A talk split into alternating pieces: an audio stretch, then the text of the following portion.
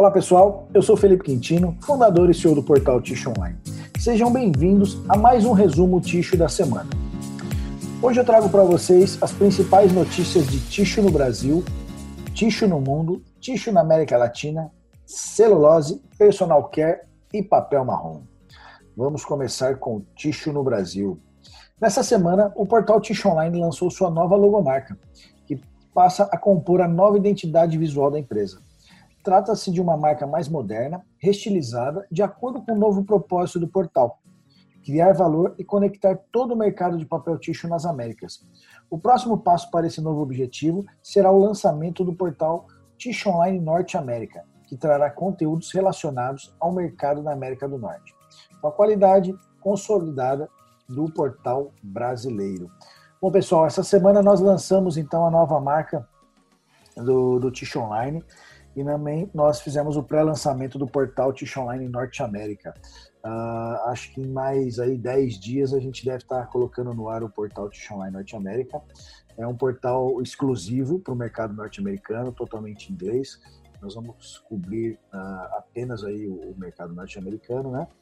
É, é uma empresa independente, é uma empresa americana nossa também, né, que é a Tish Online Américas.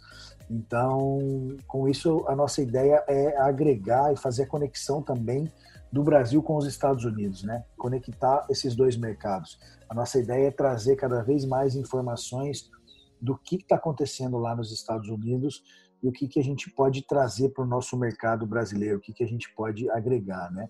É fazer esse intercâmbio de, de informação e essa conexão.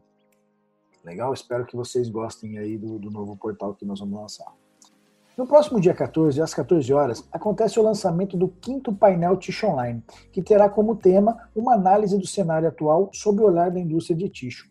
Os convidados foram uh, o Luiz Delfim, que é diretor-geral da Softs, o Marcelo Domênico, que é CEO da Damapel, o João Soares, que é CEO da IPEL, o Fernando Pinheiro, que é CEO da Copapa. Então, se você quer ser avisado uh, e se garantir sua vaga ali no, no painel Tish Online, é só você acessar www.paineltishonline.com.br. Além de você se cadastrar para esse painel do dia 14, você pode assistir os painéis anteriores que já estão, as gravações já estão disponíveis. Esse painel do dia 14 vai ser muito interessante. A gente vai ter um olhar, um olhar uh, no foco da indústria, né? Então a gente vai ver como é que a Softs está tá fazendo seu planejamento, a Damapel, a IPEL, a Copapa, o que, que eles vão trazer e qual que é o olhar deles para o futuro do mercado de ticho. Não percam que vai ser muito legal esse painel. Notícias de ticho no mundo.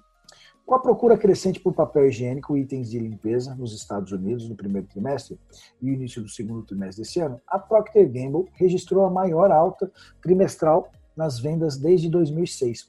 O avanço na demanda por itens desse segmento se deu pelo fato de os consumidores estarem em casa cada vez mais por conta da pandemia e a maior atenção à higienização dos espaços, Bom, pessoal, para quem não sabe, a Procter Gamble aqui no Brasil não fabrica papel ticho, fabrica apenas a linha de personal care, né?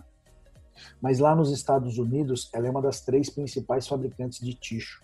Eles são muito fortes lá nos Estados Unidos, né?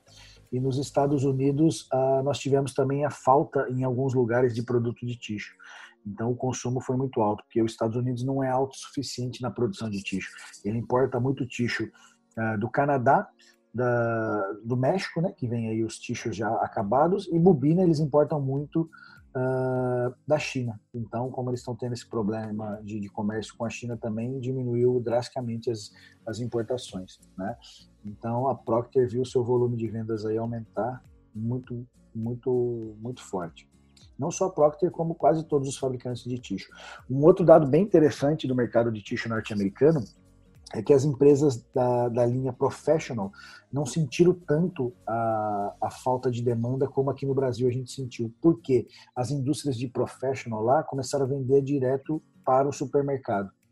Porque como estava vendo muita falta de produto, né, é, da, da, parte de consumo, os supermercados começaram a comprar das indústrias de professional para repor o estoque e para atender a população.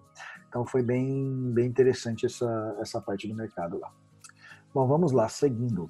Os novos comportamentos de compra em decorrência da pandemia do coronavírus ainda estão impulsionando os resultados da Clearwater Paper, uma das maiores empregadoras de Lewiston, nos Estados Unidos. A empresa faturou 22 milhões de dólares em abril, maio e junho, elevando seu lucro líquido no primeiro semestre desse ano para 33 milhões de dólares. Os bons resultados foram impulsionados pela força contínua dos negócios de tixo. Está aí mais uma companhia que aumentou seu, seu faturamento, suas vendas e até seu lucro por conta do. A América Latina. Os trabalhadores da papeleira Tucumã realizaram uma greve de 24 horas nesta terça-feira uh, em rejeição à proposta de cortar salários em até 30% uh, ah, para exigir que a empresa cumpra seus compromissos trabalhistas pendentes. O secretário-geral da Federação de Papel, Ramon Luque, confirmou o apoio nacional à greve aos cortes do município de Lules, na Argentina. Uh, o sindicato na Argentina, pessoal, é muito forte. Em 2018, eu estava fazendo uma, uma viagem lá e visitando várias, vários fabricantes de tixo e nós estávamos numa visita na Selo Paper. Entramos ali por volta de 10 da manhã na Selo Paper e fizemos a reunião que tínhamos que fazer, conhecemos a fábrica. Na saída, o sindicato estava na porta. Ele fechou a fábrica, nós conseguimos sair da fábrica, acho que era mais de 6 horas da tarde. Não tinha jeito de sair. O sindicato rodeou toda a fábrica, carro de som, barulho, e aquela gritaria. E o sindicato lá é complicado. Ele diz que é tem uma recorrência muito forte nesses atos lá. Vamos seguindo aqui com notícias de celulose. Pela sexta vez consecutiva, Walter Schalka foi eleito CEO do ano na América Latina no setor de papel e celulose. O presidente da Suzano recebeu reconhecimento pela Fastmaker Rise, maior provedora de informações da indústria global de produtos florestais. Apesar de ter uh, registrado prejuízo líquido de 383 milhões de reais no segundo trimestre, revertendo um lucro de 72 milhões ao ano anterior, a Clabin teve um aumento de 5% no seu volume de vendas entre abril e junho, para 858 mil toneladas. Mesmo com prejuízo, a companhia teve lucro operacional medido pelo EBITDA ajustado em 1,3 bilhões de reais no segundo trimestre o que representa um crescimento de 39% em comparação ao mesmo período de 2019, o melhor desempenho trimestral da companhia. Personal Care. A multinacional americana de bens de consumo Kimberly-Clark lançou a plataforma de vendas online essencial para você.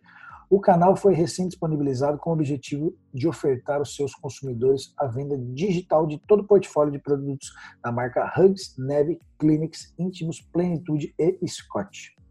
E para finalizar, uma notícia de papel marrom. Na última semana, a Irani, uma das principais indústrias brasileiras de papel para embalagem, anunciou que faturou no primeiro semestre 477 milhões de reais, valor quase 12% superior ao mesmo período de 2019. O lucro líquido foi de mais de 33 milhões de reais, resultado que reverteu o prejuízo de 3 milhões do ano passado. Bom, pessoal, essas foram as principais notícias do portal Tish Online essa semana. Eu espero que você tenha um ótimo final de semana e a gente se vê na próxima. Um abraço.